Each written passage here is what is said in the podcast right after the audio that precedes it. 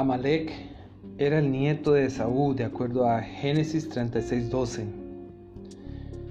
Él fue el padre de gente nómada, quienes se convirtieron a lo largo de los siglos en enemigos de Israel. De hecho, una de las profecías de Balaán, aquel profeta contratado por Balac, rey de Moab, era esta. Números 24:20. Y viendo a Amalek, tomó su parábola y dijo: Amalek, cabeza de naciones, mas al fin perecerá para siempre. Dentro de la familia de Saúl, Amalek y sus descendientes ocuparon una posición sobresaliente la poesía lo llama como cabeza de naciones. Ellos ocupaban y eran de un noble origen y proyectados a ocupar una posición distinguida entre los pueblos. Pero cuando vamos a la Biblia, todas las referencias entre los amalecitas y los israelitas describen hostilidad. Y la primera la encontramos precisamente cuando Israel salió de Egipto. En medio de las luchas eh, del desierto, un pueblo desorganizado, cansado de viajar hacia el monte Sinaí, se nos revela que vino Alec y peleó contra Israel en Refidín.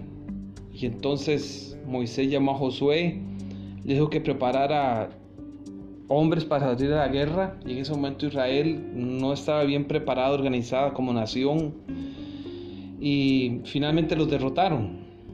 Cuando Moisés alzaba los brazos, ellos triunfaban, pero cuando los bajaban, los israelitas eran derrotados. Finalmente Josué deshizo a Amalek y a su pueblo a filo de espada y entonces Moisés le dice a Josué, Éxodo 17:14, escribe esto para memoria en un libro y di a Josué que raeré del todo la memoria de Amalek de debajo del cielo. Pero Dios concedió tiempo a los amalecitas para que se arrepintiesen y para que mostrasen un carácter digno, pero no fue así. Más adelante, cuando los israelitas intentaron atacar a Canaán, la primera vez que se acercaban a sus fronteras, dice la palabra que de Dios en Números 14:45 que descendieron el amalecita y el cananeo que habitan en aquel monte y los hirieron y los derrotaron, persiguiéndolos hasta Orma. Años más tarde, durante el periodo de los jueces. El rey Eglón de Moab contrató a malecitas y amonitas para atacar a Israel, jueces capítulo 3. Durante los días de Gedeón, en jueces capítulo 6, ellos invadieron Israel y se unieron a las fuerzas de los madianitas para aprovecharse de la situación y atacar a Israel. El rey Saúl luchó contra ellos y los destruyó casi completamente en 1 Samuel 15 y más adelante David también peleó y luchó contra este pueblo. Qué triste récord para los amalecitas. Qué imagen más desafortunada para la posteridad.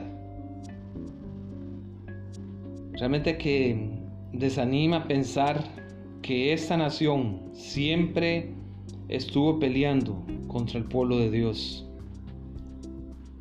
Y todavía tenemos amalecitas entre nosotros hoy. Tristemente hay personas, a veces inclusive dentro de la iglesia, quienes están peleando contra el pueblo de Dios y contra su palabra. Dios no permita que nosotros seamos encontrados luchando contra su pueblo y contra su verdad. Aquellos quienes están peleando y realizando esta tarea tan ignoble tendrán el mismo destino que los descendientes de Amalek, como dijo Balak, Balaán, mas al fin Amalek perecerá para siempre. Dios nos guarde de ser encontrados en las filas de Amalek.